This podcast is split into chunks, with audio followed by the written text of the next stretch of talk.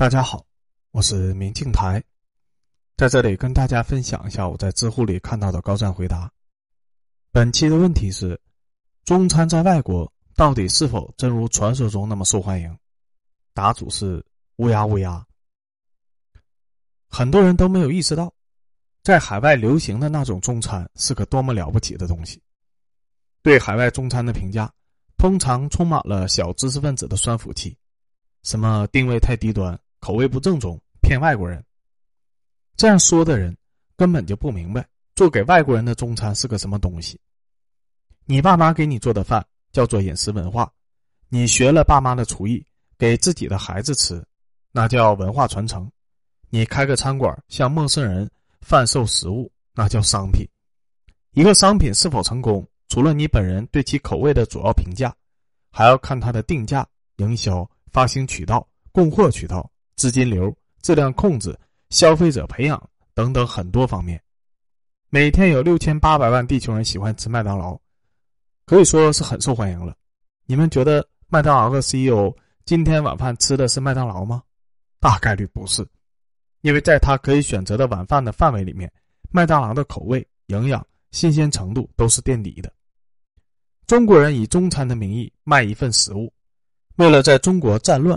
海外排华时代养家糊口，最后还要有钱支援辛亥革命，做出的老菜不是面目全非，新菜不是抄袭山寨，不缺斤短两，不欺行霸市。为什么说人家不是中餐呢？顺便说一句，适应性是一种智力，遵从历史惯性并不是。举个别国的例子，意大利人眼中的意大利面，那是薄汁儿，面是主体，碎碎的蔬菜融入酱汁儿，红酱。是微酸的番茄味儿，从来没有听说过肉丸意大利面。而其他人眼中的意大利面呢？厚汁儿，酱是主体，蔬菜和肉块都要能看到，红酱白酱都是肉汁味儿的。最流行的是肉丸味儿的意大利面。意大利人眼中的披萨，薄饼，随便放几块起司，放香草、香料、橄榄油；而其他人眼中的披萨，厚饼的，或者薄到无法发酵的新式饼。铺满了起司，点什么就铺满什么，一般不会放什么稀奇古怪的香草或者调味品。黄油刷饼像炸出来的。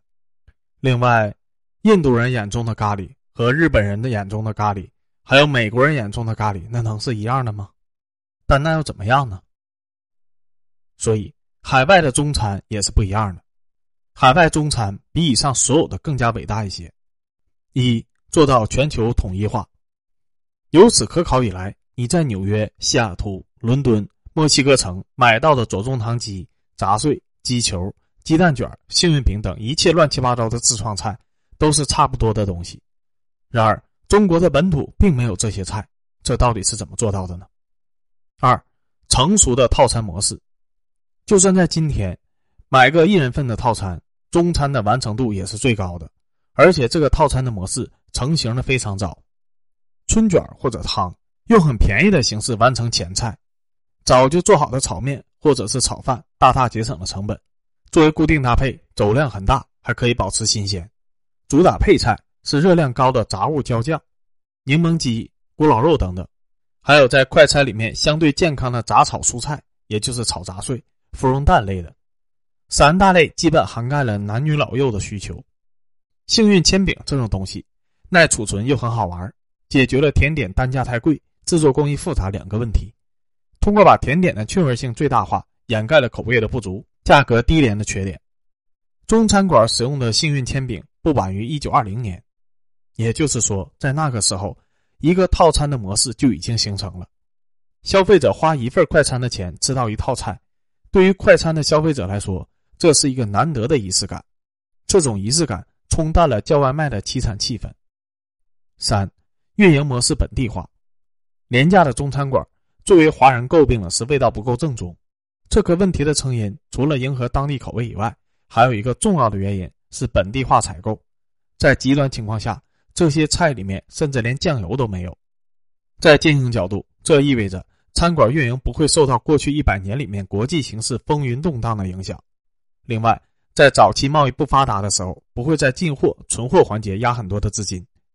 早期普通的华人几乎不可能在银行拿到贷款，这些餐馆背后没有什么大金主，都是同乡之间凑点钱，可能有三个月的流动资金，那就开业了。使用本地的食材，在本地进货，因地制宜改良菜品，让资金快速的回笼。这样的商业模式运转起来，才在华人普遍贫穷的情况下，让中餐馆开遍了全球。四、培养消费者。现在的欧美大城市的居民里面，当决定去吃中餐以后，所有人都知道自己想要点什么，不需要看菜单反而是中国人面对那些外国人看不懂、中国人听不明白的菜名，一片的茫然。过去一百年里，无论外国人是情愿的吃还是无奈的吃，都把这些菜吃习惯了。这本身就很能说明问题。作为商品，这种中餐是成功的。五、定位合理。大批的富二代涌入西方以前。中餐是很便宜的，以至于当代的上等华人出国以后，觉得这些东西丢了自己的老脸。然而，从以上分析可以看出，这种菜肴便宜，并不仅仅是通过自我压榨，虽然劳动力压榨也很厉害，但还是通过了引进新的菜品、合理搭配菜单、控制资金流等一系列的方法。这些方法在今天被称之为行业创新，只不过这些创新是由无数的无名之辈，很多可能在中国也是文盲。经过长期的试错改进、互相学习，最终而形成的。那他们为什么要把中餐定位这么低呢？为什么又能取得成功，并获得忠实的消费者呢？二十世纪以前的美国中餐馆也是雕梁画栋的，装修豪华，并且他们的菜单全都用意义：烤某湖鸭子，什么菜炒什么肉等等。典型的内部装修就是中国的古式装修。你们可以估算一下这个费用。这种餐厅必然是少而精的。随着时间的发展，很多大餐厅的学徒瞄到市场上的一块空白，于是离开了这种资金雄厚的大餐厅，开辟了一片新的市场。十九世纪中期，中国闹太平天国，大量的华工涌入到加州淘金，后来又参与建设横贯东西的太平洋铁路。铁路修好以后，很多华工留下，随着铁路散落各地，同时这条铁路也加大了美国本土人的流动性。大量的年轻人背井离乡，去工业城市讨生活，于是就出现了现在中国同样的情况，对便餐餐厅的需求一下子就增加了。当时最便宜的简餐是食品摊子，比如热狗摊、炸鱼薯条摊儿。一九二三年开业的 A W，一开始是一个卖饮料的摊子。麦当劳于一九五五年开业，一九六二年才开始有堂食，那之前是要坐在马路边上或者自己车里吃的。喝着西北风，伴随着汽车尾气吃热狗，更早一点是伴着马粪味儿，也太惨了，只能是对付一下。小摊以上是一种叫做 diner 的，介于咖啡厅和餐厅之间的餐馆，它提供的食品比咖啡厅要多，但全是不需要烹饪技能的简单东西，汉堡、派、三明治等等。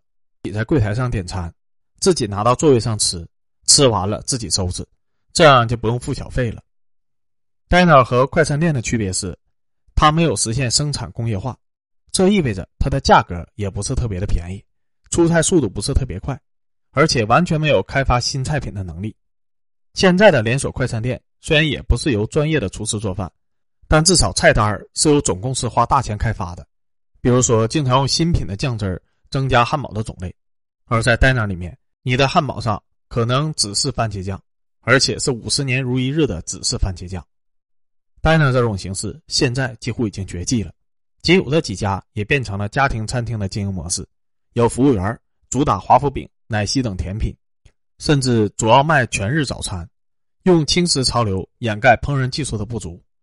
由于这种餐厅的鲜明的时代性，怀旧电影里面倒是经常出现，比如《冰雪暴》电视剧，因为它设定是在七十年代，里面出现的餐厅几乎都是 diner，典型的廉价外卖中餐馆。也是这个时代的东西，那种中餐馆的发展轨迹和 diner 一样，出现于二十世纪初，以单身劳工和双职工家庭为服务的目标，消费额较低，食品质量马马虎虎，可以不付小费，可以便装进入。要知道，那是个没有外卖披萨，没有任何意义上的快餐厅，没有中东烤肉，没有泰国菜、越南河粉、印度菜、牙买加烤鸡、DQ 冰淇淋，甚至是冷冻货柜车都很少见的时代。平民变产业那是一片沙漠，而要填补这片空白，你只能依靠自己的想象力。当你面对一本已经写好的小说，一切都理所当然。可是你面前只有一沓白纸的时候，你从哪里开始建立一个故事呢？消费者面对千篇一律的食品摊子和 diner，需要点不一样的东西吃。充满洋泾浜英语的中餐馆，外卖单就送到家了。这个时候的餐馆用廉价的中国元素装饰自己，比如起名多用龙、幸运、圆，菜单图案喜庆。餐馆本身则简朴很多，因为没有那么多钱装修，做出来的菜更是十分的平庸，中餐传统降到了最低。可能是通过试错，这些餐馆发现了一点：他们的目标客户并不是非常有冒险精神的那种人。在哪个时代，忙碌的劳工都不是美食家，也不是最容易接受新鲜事物的群体。他们只想要寻求一点刺激，又不喜欢太刺激，稍微意识一下刺激刚刚好。比如西兰花炒牛肉，饼干里面夹个幸运数字，和自己长得不一样的外卖员，都是刚刚好的小冒险。五十年代以前。diner 再往上一个档次就是 fine dining，要进门至少得打个领带，坐下点菜等很久，吃到似乎美味的大餐，付出一天的工资收入还要付小费。酒吧倒是深受劳工的欢迎，然而很快就出现了禁酒令，接着就是二战，喝酒成为了奢侈的行为。高档中餐一直也是有的，北京烤鸭一直深受欢迎，但论普及的程度。肯定不如深深融入平民生活的外卖中餐。这种中餐不一定符合当代的 hipster 的审美标准，但是作为一种商品，它在各个方面都做对了。消费者喜爱这种中餐，也是出于复杂的社会原因，而不仅仅是喜欢它的味道。因为饮食男女本来就是社会行为，早已经脱离了单纯的生物行为。要是还有人认为，可它就是便宜啊，这有什么难的？不好吃就是不好吃。反正我不喜欢，我倒想问问，你创造过什么东西，填补过哪个市场空白，而实现家族阶级翻身吗？对于普通中国人来说，过去一个世纪是一个跌宕起伏的世纪，凡人但求一个容身之处，达则兼济天下，穷则卖牛肉面，不会做牛肉面也想要办法卖出牛肉面，这就是适应性。中餐馆其实是人类进步的阶梯。又发现一个事情。很多人对外国人爱中国文化有非常不切实际的期待。一个人再爱你，他应该最爱的是他自己。如果他理直气壮地说：“你的生命比我的生命重要，我可以随时为你而死。”这不是爱，这是神经病。其实更可能是谎话精。一个人可以很喜欢吃中餐，无论是他理解的中餐，还是你理解的中餐，可是怎么会比爱家乡口味还爱中餐呢？这是不正常的。事出反常必有妖。人人都爱吃烤肉，可是没有人能每天吃烤肉。一个星期吃三次烤肉，那就算是烤肉的死忠粉了。每个人能天天吃不腻的，只有自己童年的味道，一般是一种碳水化合物为主的朴素食物。这是每个民族的贫穷记忆，这才是文化，他的都是商品。大家是成年人，说什么爱不爱的，保持淡淡的喜欢就可以了。喜欢拿钱来买，钱货两清，大路朝天。不掏钱，光说漂亮话，把你捧到远超正常人接受的范围，半斤鸭子四两嘴，那都是蹭饭的。有些人至今没有转过观念：以前你家穷，来的都是白求恩；现在你家日子好了，天天在院子里面烤全羊，还怕找不着蹭饭的吗？我真的宁愿和他们保持纯洁的金钱关系。